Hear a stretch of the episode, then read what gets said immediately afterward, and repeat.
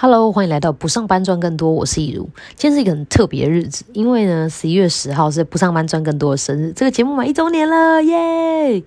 在这个呃一年里面呢，真的非常感谢所有的听众，不论你只是听过我的节目，还是有订阅我的频道，又或者是你有透过留言私信来给过我反馈的每一个人，我都很感谢，很感谢你们喜欢我的内容，也感谢你们呃从有从中获得帮助或者是一点点的安慰。但最感谢的是你们陪伴我走过了我正式踏上数位转型的第一年，这对我而言意义重大。所以在今天的节目里面呢，我会跟你们分享呃为什么。我觉得每一个产业都需要转型，还有我在转型成为新时代的自由工作者的这一年里面，我学到了什么？我有什么成长？跟我得到了什么好处？让一些也想要成为自由工作者但还在观望的人，或者是已经是自由工作者但是在找寻新突破跟新契机的人，可以当做参考跟评估。希望大家都能够体会到不上班但是赚更多的感觉。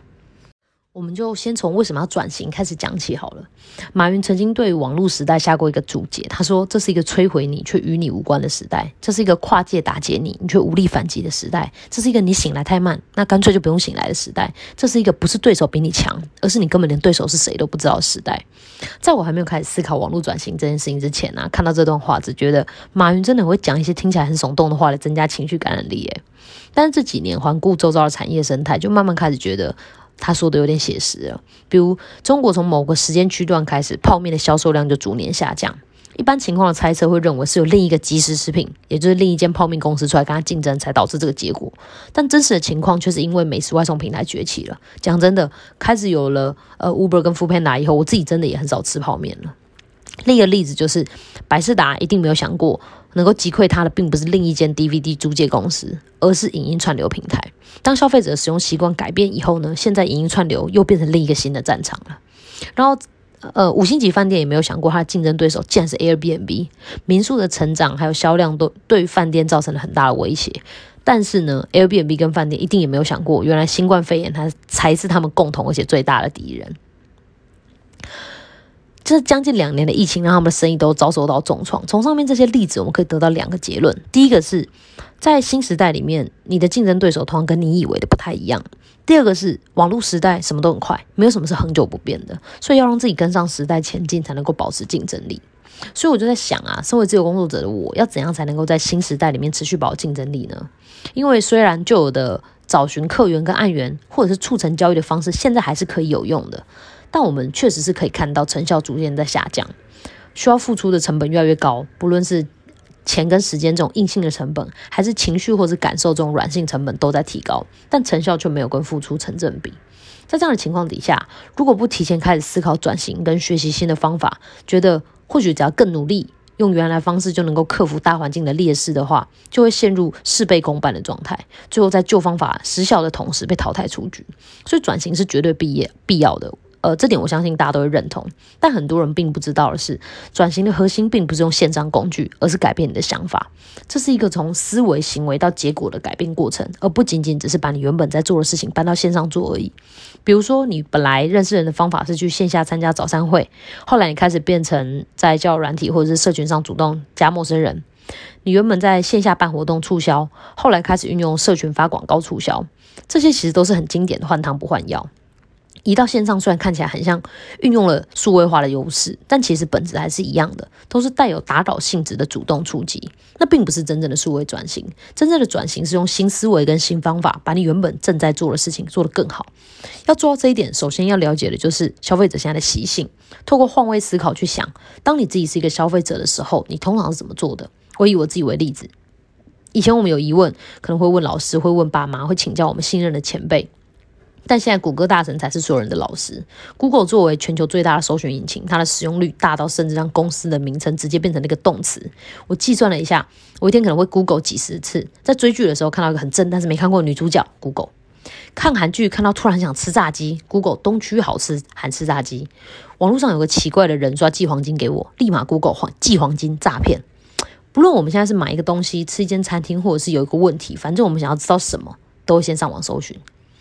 再比如说，我最近一直觉得我的嘴唇很干，明明已经喝很多水了，还是一样。然后我就上网上网搜寻嘴唇干裂原因，结果好几篇文章都在说，哦，原来嘴唇干裂的原因除了缺水水以外呢，还有可能是脾胃有状况。那我也真的感觉好像自己最近的消化系统好像怪怪的，所以我就开始呃再往下搜寻，看看有什么食物或者有什么方法可以解决这个问题，或者是来补一下我的脾胃。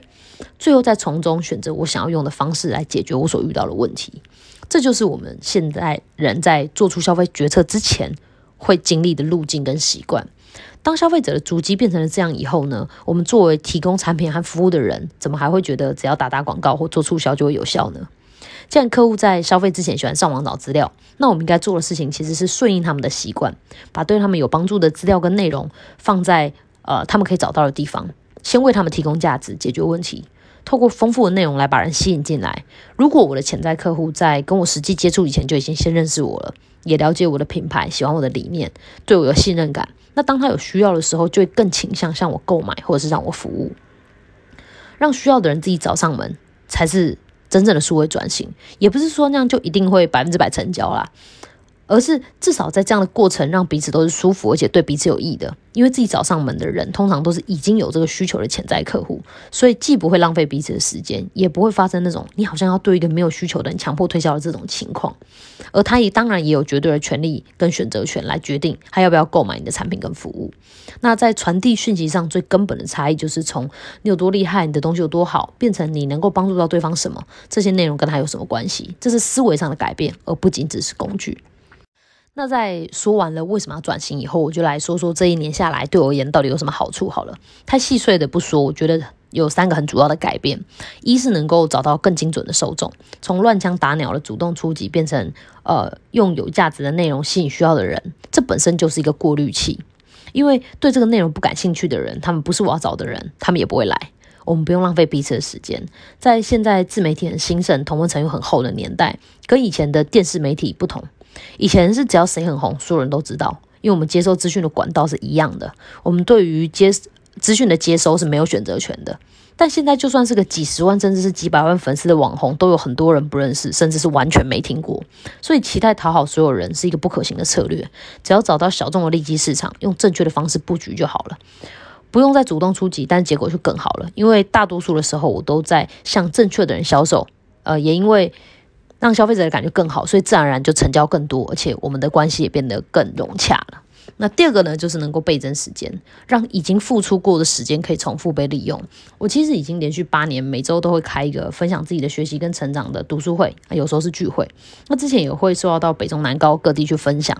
但是呃，这些时间都是一次性的付出，没有再利用的空间。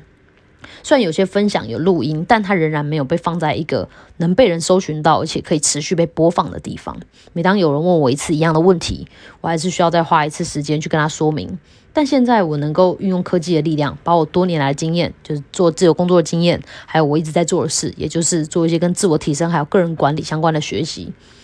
还有我正在学习的东西，也就是跟网络行销有关的一些知识结合，把这三者结合，并且把它们写成文字或者是拍成影片。或者是录成像这样子的呃音讯，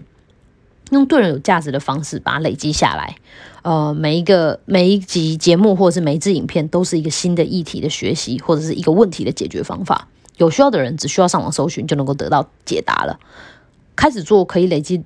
可以让努力被累积下来的事情，让我能够真正释放出我的时间，也让我变得更自由了。那第三呢，是能够对人产生正面的影响力。我觉得这是我一直很想要做的事。我在今年生日的时候，为自己许下的愿望是希望三十岁以后的我能够对周遭的人事物表达更多的关怀，能够用心感受生活，认真的过每一天。以前的帮助别人仅限于我们周遭的人事物，要走进他们的生活里开始才可以做得到。虽然有价值，但是蛮旷日费时的。有时候还会不小心摄入的太深，在对方还没准备好的时候，就给他一些。他需要改变的建议，这样其实很不好。就像有一种冷是你阿妈觉得你冷一样，有一种改变，如果是我觉得你现在需要改变的话，那这样可能本来是好意，但最后就把关系给弄差了，真的是得不偿失。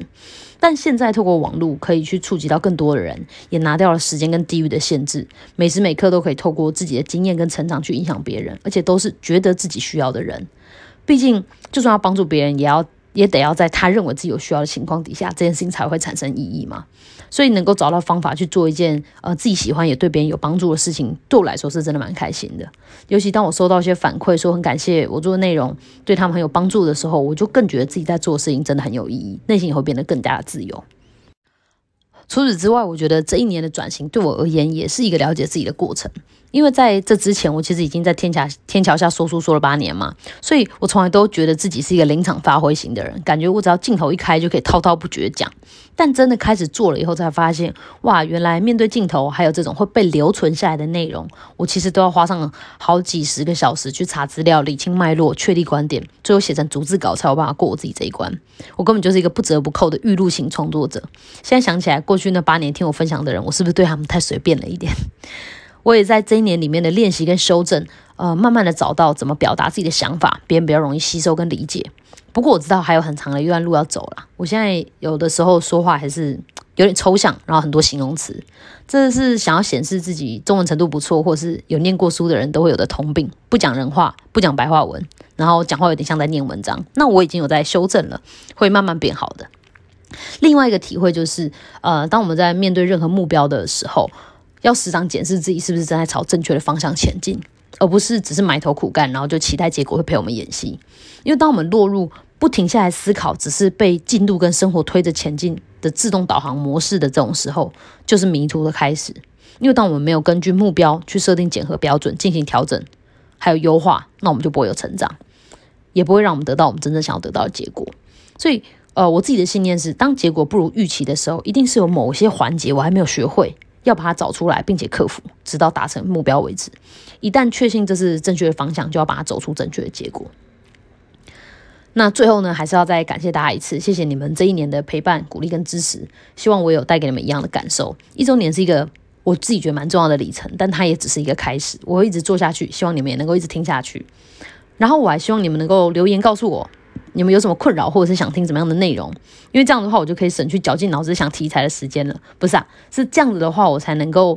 更准确的给予你们真正需要的东西。然后大家也可以给我一些更真实的反馈啊，因为我觉得大人都很好，就是留言给我都讲很好的话，这样。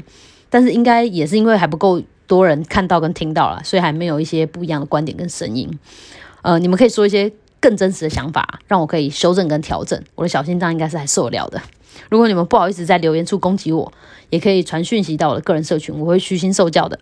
那今天的一周年特辑就差不多到这边啦，希望今天的内容对你有帮助。如果你还想了解其他的行销策略，还有不上班赚更多跟把自己活好的秘密的话，欢迎按下订阅。我们下期节目再见喽，拜拜。